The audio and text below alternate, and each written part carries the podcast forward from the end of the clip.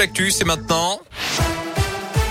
Et l'actu dans l'un, elle m'a connaît avec vous, Colin Cotte. Colin, bonjour. Bonjour Yannick, bonjour à tous. À la une aujourd'hui, plus de 2 millions et demi de réfugiés ukrainiens ont fui leur pays depuis le début de l'invasion russe il y a deux semaines. Chiffre donné ce matin par les Nations Unies.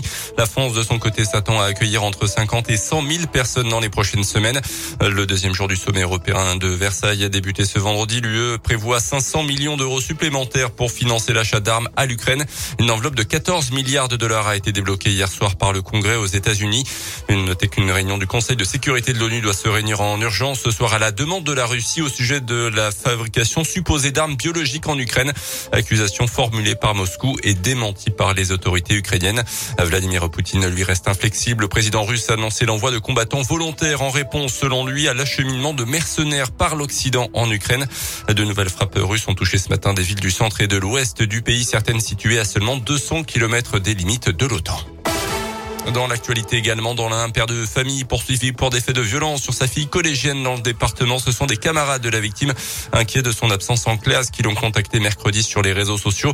C'est son père qui leur a répondu avec un message vocal menaçant. Le lendemain, la jeune fille est finalement revenue au collège avec des traces de coups au visage en dénonçant les agissements de son père et de sa compagne également.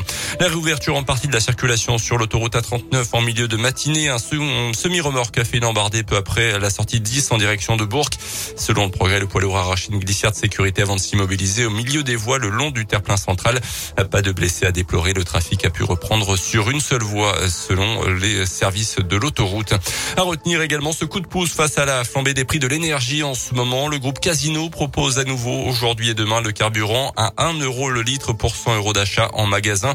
Six magasins sont concernés chez nous dans l'Ain et la Saône-et-Loire, notamment à Confrançon, Chalamont et Oyonnax, mais aussi à Chalon-sur-Saône, Torcy et Montsoleil. Les prix du carburant qui vont arrêter de grimper, ils vont même baisser d'après le patron des magasins Leclerc. Ce matin, Michel-Édouard Leclerc qui affirme que le litre de gasoil coûtera 35 centimes de moins à partir de lundi prochain dans les stations-service de son groupe. Les autres devraient suivre grâce à un marché qui va se retourner d'après lui.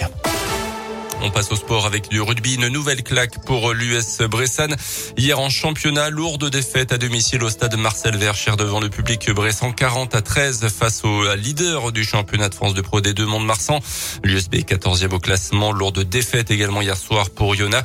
Euh, les Oyomènes étaient en déplacement à Bayonne 52 à 21 score final. Le début de la 28e journée de Ligue 1 de foot avec Saint-Etienne Lille ce soir avant euh, Clermont-Lorient et Lyon-Rennes. Ça sera dimanche. Et puis encore euh, de l'or à Pékin. Maxime Johnny, sacré champion paralympique en snowboard. Benjamin Davier également en or sur le biathlon longue durée, les huitième et neuvième médailles françaises. Parfait, merci.